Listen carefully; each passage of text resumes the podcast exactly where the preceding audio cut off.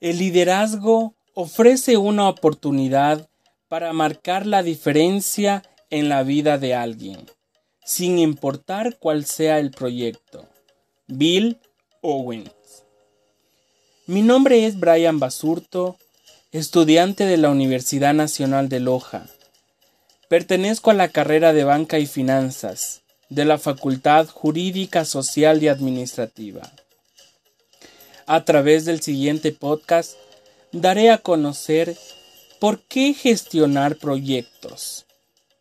Para esto, primeramente tenemos que conocer qué es la gestión de proyectos, la misma que está conformada por todas aquellas acciones que debes realizar para cumplir con un objetivo definido dentro de un periodo o tiempo determinado, durante el cual se utilizan recursos, herramientas y personas que tienen un coste que se ha de tener en cuenta cuando se realiza el presupuesto.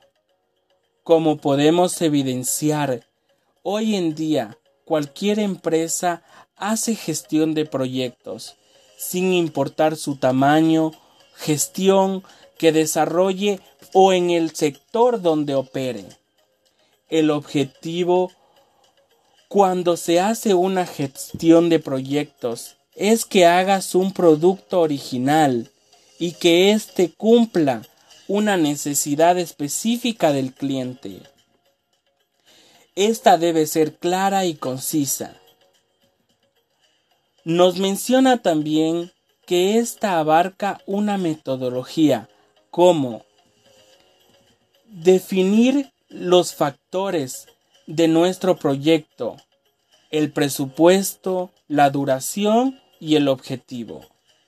Con esto también podemos evidenciar los beneficios que trae, como que nos posibilita una respuesta rápida a diferentes demandas del mercado.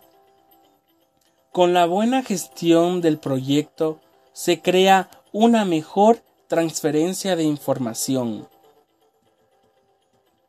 No obstante, no debemos olvidar las fases a la hora de gestionar un proyecto. Estas fases son las siguientes. Como primer punto tenemos la planificación.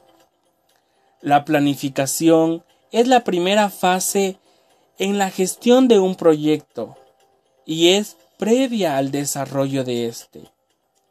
En esta fase has de definir cuáles serán las actividades que se tendrán que hacer, estimar la duración del proyecto.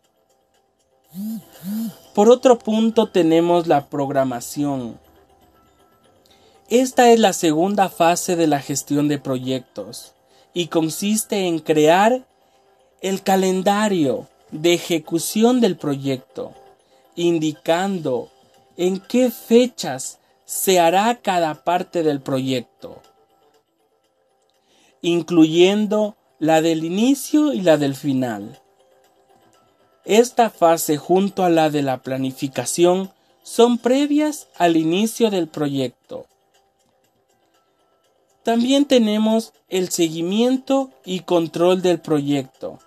Esta fase es la única fase de toda la gestión que se hace durante el proyecto. Consiste en seguir y controlar su gestión, es decir, obtener datos de la evolución y tomar las medidas correctas en caso de que hubiese algún inconveniente. Tenemos el análisis y la evolución. Esta es la cuarta y última fase de la gestión de proyectos, la cual sucede ya después de haber terminado el proyecto, la cual en esta lo que se hace es medir las diferencias entre lo que se ha ha habido previsto durante la fase de planificación y lo que realmente ha sucedido. Normalmente se suele medir sobre todo el presupuesto planeado y el coste real. Para la gestión de proyectos debemos seguir y cumplir al pie de la letra todos los requisitos que son necesarios para llevar a cabo esta gestión y cumplir con nuestro proyecto que tengamos planeado. Gracias.